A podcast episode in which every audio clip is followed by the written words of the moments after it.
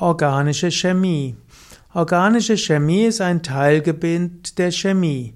In der Chemie, in der organischen Chemie werden typischerweise chemische Verbindungen behandelt, die in den biologischen Systemen vorkommen.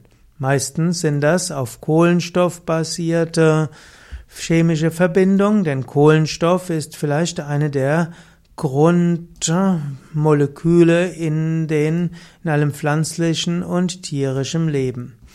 Heutzutage gibt es aber auch viele, äh, ja, Themen der organischen Chemie, die sich mit Molekülen beschäftigen, die nicht direkt in Lebewesen vorkommen.